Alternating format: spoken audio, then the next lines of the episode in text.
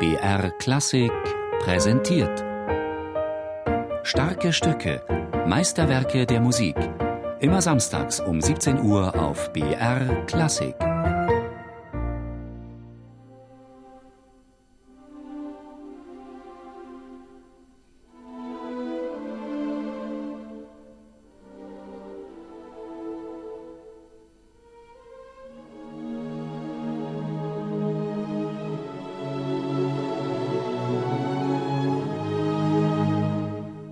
Gibt so viel gute Musik. Man kann nicht alles spielen. Man muss wählen. Und dann wählen viele Interpreten vor allem, was Erfolg bringt. Und Hindemith bringt wenig Erfolg, aber ist deswegen nicht schlechtere Musik. Vielleicht sogar auch deswegen besonders gute Musik. Wahrscheinlich hat der Dirigent Herbert Blomstedt recht. Erfolg ist eine Frage des Image. Und noch immer haftet Paul Hindemith der Ruf des schwer erträglichen Bürgerschrecks an. In den 20er Jahren leistet er sich gleich eine ganze Reihe starker Stücke. Da ließ der junge Komponist es krachen, dass die Fetzen flogen. Den größten Skandal aber landete er 1933 mit Mattis der Maler. Die nur scheinbar harmlose Oper um Matthias Grünewald sowie die für Wilhelm Furtwängler und die Berliner Philharmoniker entstandene Symphonie über Grünewalds Isenheimer Altar trugen Hindemith mächtigen Ärger mit den Nazis ein und führten schließlich zu seiner Emigration. Ein deutscher Künstler als Opernheld, der seine Kunst aufgibt, um sich mit dem Freiheitskampf der Bauern zu solidarisieren. Diese Botschaft musste 1933 als politisches Bekenntnis ankommen. Das ist natürlich ein politisches Stück auch. Aber der Skandal ist nur durch die Nazi-Herrschaft zu erklären. Wie Sie sagen, war er viel radikaler und rabulistischer in den 20er Jahren irgendwie hat äh, Hindemith auch Klarheit gewonnen und das hat ihm nicht so viel Spaß gemacht, wieder alles zu rasieren, sondern vor allem etwas Neues aufzubauen. Seine Pubertätsperiode war schon vorüber. Das hat er also wunderbar demonstriert, gerade in Matthias der Maler. Fantastische Musik.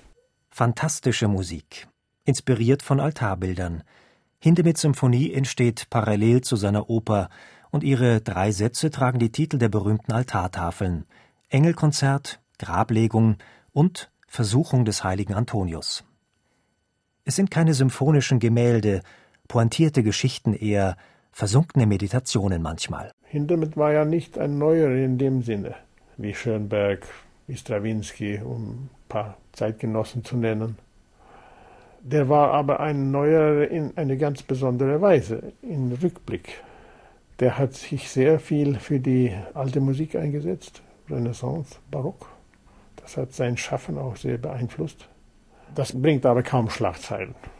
Ist aber sehr deutsch, würde ich sagen, in einem schönen Sinne, sehr deutsch. Zusammenfassend. Das erinnert mich an Bach oder an Goethe. Viele Einflüsse von vielen Zeitaltern in sich aufnehmend und neu zu schichten, so kann etwas ganz Großes entstehen. Zu einer Zeit, als die Beschäftigung mit alter Musik eine akademische Disziplin war und noch keine feste Größe im Konzertbetrieb, interessierte sich Hindemith für gregorianische Melodien und deutsche Volksweisen. Er beschäftigte sich intensiv mit alten Tanzrhythmen und wollte nicht verleugnen, dass er auch von Richard Wagner viel gelernt hat.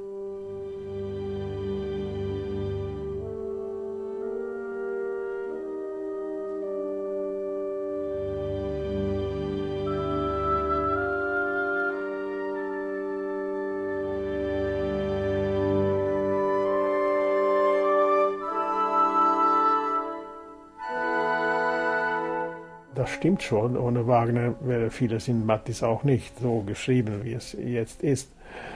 Diese Teilung von den Streichern, dieser durchsichtige Klang. Das ist aber nicht nur so. Das ist sehr spielerische Musik. Das ist sehr tänzerische Musik. Der ganze letzte Satz ist voll von Tanzrhythmen. Schon vor seiner amerikanischen Periode.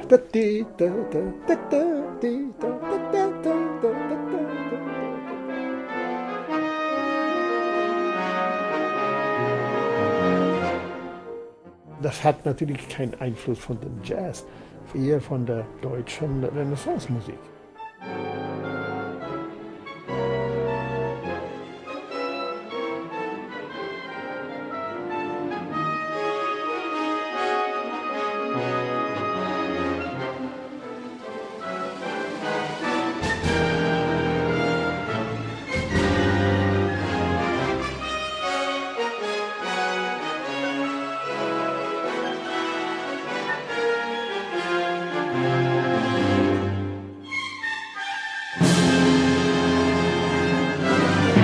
Das ist technisch sehr schwer, für die Streicher enorm schwer. Es gibt fast unspielbare Stellen. Aber es ist auch psychologisch schwer. Man muss das sehr locker spielen, sehr durchsichtig, sehr pendelnd manchmal spielen. Und die Musiker verbinden damit leider auch sogar in Deutschland etwas sehr Mühsames. Indem Paul Hindemith seiner Symphonie eine überdeutliche Architektur schuf, wollte er keine strenge Gelehrtheit zur Schau stellen, sondern größtmögliche Klarheit schaffen. Er wollte beides bewahren, indem er zurückgriff auf Vorbilder, und erneuern, indem er selbst kontrapunktisch ausgefeilte Fugen eben nicht als Zitat, sondern als eigene Schöpfung integriert. An ihren schönsten Stellen beginnt Hindemiths Musik zu schweben. Die Einleitung mit der, mit der Versuchungsszene der heiligen Antonius.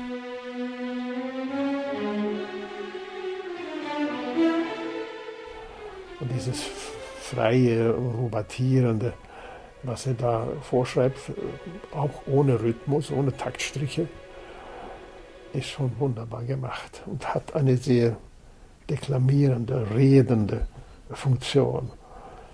Dann muss ich gestehen, habe ich eine Lieblingsstelle im Finale, das ist dieser große Streichersatz. Das ist so ausdrucksvoll und so gleichzeitig so, so abgeklärt. Man glaubt, man ist im Paradiese.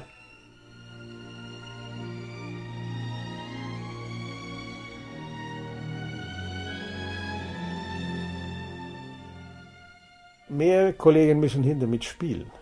Es darf nicht so sein, dass Hindemith nur gespielt werden von einigen sogenannten Spezialisten. Man muss diese Werke mit möglichst vielen Interpreten spielen. Denn nur so geht das in den Bewusstsein des großen Publikums.